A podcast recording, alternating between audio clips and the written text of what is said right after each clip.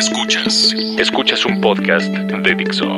Escuchas a Moisés Polishuk por Dixo. Dixo. La productora de podcast más importante en habla hispana. Wi-Fi 6 y su razón de ser a nivel empresarial. No cabe duda, todos disfrutamos mucho de la movilidad. De hecho, esto nos ha hecho adictos a poder trabajar o estar conectados en cualquier lugar y momento.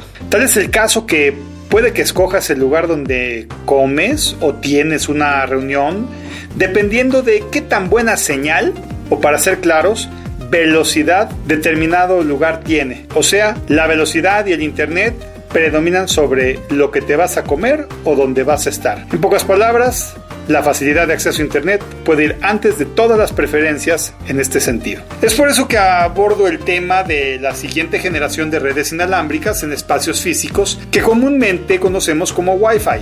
En este caso, se trata de Wi-Fi 6. Dentro de las principales ventajas está una de las que generan más frustración. Llegar a un lugar y no poderse conectar porque muchas personas saturaron el punto de acceso. Wi-Fi 6 resuelve esto, permitiendo que más dispositivos se conecten a un mismo punto de acceso de forma simultánea. La proporción literalmente es 4 a 1. Obviamente la velocidad mejora, pero me gusta eh, por igual justificar el por qué puede ser una estrategia correcta migrar a esta tecnología y la razón es 100% financiera. Esto obedece a que para una misma área de cobertura Wi-Fi 6 requiere de muchos menos puntos de acceso necesarios para ofrecer servicio de conexión. Menos dispositivos implican menos gasto de energía eléctrica para que funcionen y esto representa ahorrar en costos invisibles que al no medirse van restando utilidades a las empresas o personas por pensar que la electricidad es gratis y realmente no lo es. Tienes que tener en cuenta que bajar de 10 puntos de acceso a 2, por ejemplo,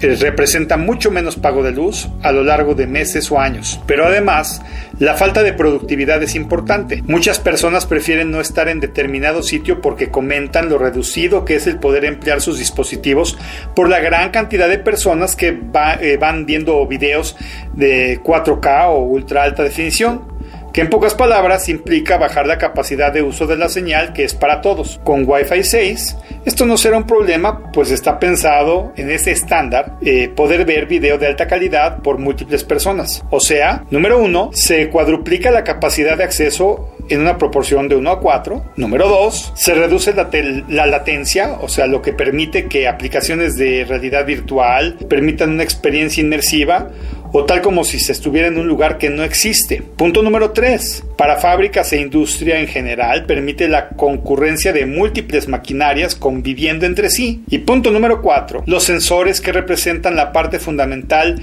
de la corriente denominada el Internet de las Cosas podrán ahorrar más energía, pues sus baterías internas, al no requerir de tanta energía para lograrse conectar, ahorrarán más tiempo y vida. Entonces, ¿Qué hacer? Si tienes que ver con un espacio grande de cobertura, como un estadio, una universidad o, una gran, o, un gran corporativo, te sugiero no comprar nada nuevo antes de evaluar el empleo de Wi-Fi 6. Lo mismo si se trata de muchos interesados en conectarse al mismo tiempo a un mismo punto de acceso, o bien si el empleo de las tecnologías disruptivas como la realidad aumentada, la realidad virtual, la telepresencia o el empleo de ultra alta definición sean empleados por múltiples personas. Todo esto será una realidad en los siguientes meses, por lo que no conocerlo no es ya un pretexto. Soy Moisés Polishuk y agradezco que me hayas escuchado. Hasta la próxima.